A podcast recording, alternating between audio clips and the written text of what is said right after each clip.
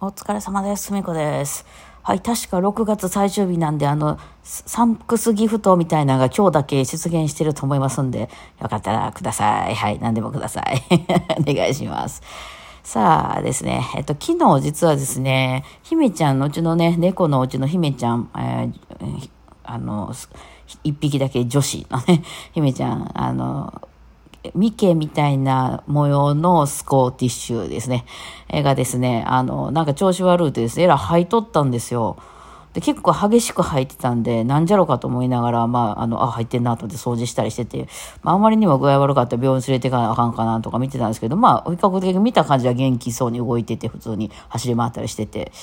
吐くなぁと思って。で何回目か吐いた時に、あの、なんか、こう、何、お菓子の、こう、なんていうの、くるんでるセロファンみたいなやつが出てきちゃったんですよ。だから、あ、これを食べちゃったのかなと思って、なんか他にも入ってなければね、あんなんや、消化できないからね、ええー、なと思いながら、ちょっと一日ね、あの、怖かったんですよね。昨日というか、おとついの晩ぐらいかな、なってて、あれと思って、これ、まあね、猫ってちっちゃいですからね、体、何回も入ってたら脱水になっちゃうかもしれないしな、とか言って、とはいえ、あのね、えー、動物病院は行く、行くと万冊飛んでいくんで、今、月末安いろいろしんどいなと 思って、なんで、あの、どうやろうかと思って見てたらですね、あの、めっちゃ元気になりました、今日はね。もうご飯をくれっつって朝来て、あんた食べて大丈夫？吐かへん？みたいな感じで来たら、バリバリ食べて、バリバリトイレ行ってましたね。あの、全然普通に元気になったようで。まあちょっともうちょっと様子見ますけど、全然元気でね、あの、先からのベッドの上にね、と登ったら降りたり、登ったら降りたりするために毛がふわー飛んでおりますけど、よかったと思ってね、ねちょっと、ねあれ、なんか、あれあれ言う間にね、ちっちゃい動物っていうのは、ね、具合悪くなってきたりしますもんね。まあそういう意味ではうち3匹ともめちゃくちゃ元気ですね。あの、一番上のもう、みーちゃんが10歳超えてて、あの、え、もう 10? 1歳とかなんのかな、もうすぐ。で、ちょっと後ろ足がもともとちっちゃい時から悪いんで、こう、足首曲がんないみたいな子なんで、あの、まあ、そのうちね、やっぱりこう、動けなくなったりするかな、みたいで。ね、やっぱ今も歩いてても、やっぱ後ろ足がこう曲がらないからね、こう高いとこジャンプできなかったりとかね。あでもね、あの、伸びがめっちゃ可愛いんですよ。普通こう伸びってするじゃないですか、猫って。あれがね、ちょっともうその足が痛いことに、曲がらないことによってかな、あの、できないんですけど、だからなんか急に、あの、急に私の方にペテテって歩いてきて、ハイタッチみたいな格好するんですよ。右手を上げますみたいな。どうやらそれが伸びなんですけど、で、めっちゃハイタッチみたいな感じで右手上げられるんで、はいタッチって私がやると、いや、そうじゃねえっていう感じの顔されるんですけど、えー、それ両手ね、やりますね。右と左でね。あの、後ろがお尻が曲がってないからそういう風になるんですけども、可愛かったりするんですけど、ただですね、全然元気ですね。その割にはいつまでも元気でね、ありがたいなと思うわけなんですけどもね。はい。さ、えっ、ー、と、あ、昨日ね、コードの説明をちょっとさせていただいて、まあ、 Voicyも続けてちょっと、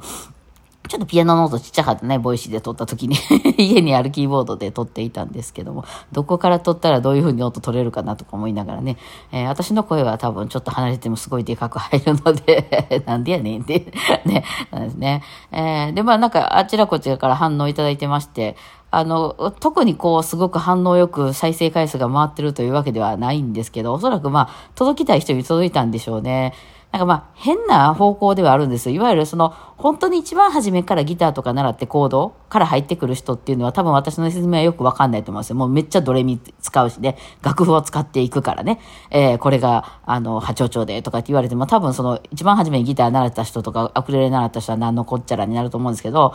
まあ、日本に多分めっちゃ多いのは、ピアノとか、バイオリンとか、まあ、バイオリンはともかくピアノとかでね、で、そのドレミは読めんのよと。そのクラシック的に楽譜を読むことは別に、まあ、あの、完璧じゃなかったとしても、ある程度はできんのよと。だけど、その、コード的な概念っていうのを、その自分バンドとかしたわけでもないから知らないから、まあちょっといろんな本読んだりとかね、さすがにポップスが多いから今ね、なんか G とか C とか書いてんなーって言うて、やるけども、まあそれやっぱね、音楽やからね、本に書いてあるのとかね、あの、ブログに書いてあるの見ても、実際やっぱ音出してもらうのわからへんし、で、これ動画とか言って、動画も結構いろんな人説明してくれてるんですけど、やっぱりそのドレミで説明しなかったたりするんですよね。まあしてるけど、いわゆるクラシックの的な譜面の読み方はもう完璧に読めるんやけど、あの、そっから、その、ま、まずだからクラシック的に音楽を勉強した上で、そっからコードに移るっていうことをしてる人があんま少ないでね。えー、もう初めからコードの方に行く人っていうのは逆にそんなに譜面使わないから、その、んやったらドレミとかね、ABC とかそんな使わないで行ってくるみたいな感じが多いからね。いや、だから本当に初心者向けの、あの、動画とか言うと、それはそれで余計分からへん。ね、そいや、そ、そのどれみは読めんねん、みたいなね。うん。話になったりするから、入り口ですよね。ちょっとだから一回入り口間違えた、間違えた裏口から入ってて、あの、キュッと曲がったみたいな。あの、2回まで、こ、ここで2回まで行ってから別館に移りますみたいな感じになってるから、あのね、あのそういう人にとっては、その、いわゆるクラシックのとこを結構長いこと勉強していますよみたいな人にとっては、私なんかの説明の方が多分分かりやすいんだろうなと思って。私はね、そういう先生を見つけたんですよね。えーまあ、ちょっと先生がすごい努力しはったんから、その、アロージャズオーケストラっていうとこの、まあ、そのなんか、えー、なん、なんていうの、リーダーみたいなのやってた、あの、宗清さんっていう方がもう亡くなられたんですけど、トロンボーンのね、方方でいらして、まあ、ジャズ界においては関西でかなり重鎮で、あの、すごい人だったんですけど、あの、その方がですね、あの、まあ、その方はもう本当叩き上げみたいな、初めジャズから入ってて、ね、あの、まあ、まあ、あんまり詳しく私はその先生がどういうふうにしたんか知らんけど、あの頃の時代の人ってもう18からビッグバンドでやってますみたいな。まあ、先生は違うかもしれないけど、よくあるのはほら、なんか、米軍キャンプとかに出入りしてて、もう16とかからずっと出入りして弾いてるうちに18ぐらいからそこで仕事し始めて、もう60、70なってもずっとそこでやってるみたいな人もね、結構もう今はあんまおれへんけど、昔は結構いらっしゃいましたね。今70、80ぐらいの方とか結構いらっしゃいますよね、そういうのね。えー、そんな人がいるんやと思いますけど、でもいらっしゃって、まあ先生も、まあその、米軍とか関係なかったような気がしますけど、まあ結構若い時からそういうとこに出入りしてて、うん、なので、それこそその入り口がクラシックじゃないわけなんですよね。いわゆる本当にコードから来て、あの、ジャズから入ってるっていう方、ね、キャバレーとかですよね、その時代ね。えー、そう、新地とかにでっかいキャバレーがあったらしい。もうあの、なんていうの、その店の中に滝がありますみたいなさ、日本庭園が店の中にありますみたいなのか、そういうキャバレーが昔は昭和の頃はあったらしくてね。もうそういうの全部なくなっちゃったわけなんですけど、今はね。ただまあ、その頃はそういうのはキャバレーの中でビッグバンドみたいなのがもう、ね、そのバンドだけで30人とかいるようなバンドがおってですね、みんなそこでこう、ダンスを、なんか踊ったりとかで、ダンスで今みたいなダンスじゃなくて、あの、なんかチークダンスみたいなやつ、踊ったりとかですね、あとはその、まあ、歌ったり、そういう30人をバックにカラオケで歌ったりとかね、やってはったわけですよね。すごい時代ですね。えーね、そういうところのね、あの方で、でも、その、宗教先生は、その、えっ、と、まあ、音大に行かれたのかどうかわかんないですけど、クラシック的なことを学び直しはったんですよね。だから、あの、譜面とかバリバリ読めて、ちゃんとその、いわゆるクラシック的な楽典とか、ほら、この間私がちょっと授業でやってた音程幅何度とかいうのも全部ちゃんと説明できて、分かってて、で、あ、なるほど、クラシックっていうのはこういうアプローチをするのかっていうのは、後から学びはったわけなんですよね。でですね、その音大生とかがポップスの方に行きたくても、なかなかその、初めからジャズやってる人の言葉がまず分からないっていうので、なんかその挫折するところっていうのをよく見て分かってはって、あんたら楽譜強いやろっていうのも分かってはるんですよ。だから、とにかく私には楽譜に書け、楽譜に書けって言ってきて、でも私らは楽譜は慣れてますんで、パパパって楽譜は書くわけじゃないですか。急にアドリブとか言われたら意味分からへんくなるけど、楽譜に書けって言われたら書けるというので、あの、すごい、その、分かってくれてはったんですね。えー、音大出た人、大体、こう、あの、楽譜に書けるたみんな書けるからな、言うて、教えてくれてて、うん、なんか本当にしょうもないことから全部楽譜に書いて教えてくれたんで、めちゃくちゃ分かりやすかったですよね。えー、ね、だからまあ、私もそれ、そういう教え方ならまあ、できるよねっていうのでね、まあ皆さんね、あの、いろいろ、あの、分かりやすかったですとか、あの、愛人がいいですとか、私は水月を買いに行きますとか、いろいろね、あの、反応いただきまして、関係ない。えー、ね、いやいや、まあよかったなと思います。まあね、ちょくちょくあんなんも出していこうかなと思います。ああ、そうそう、あの、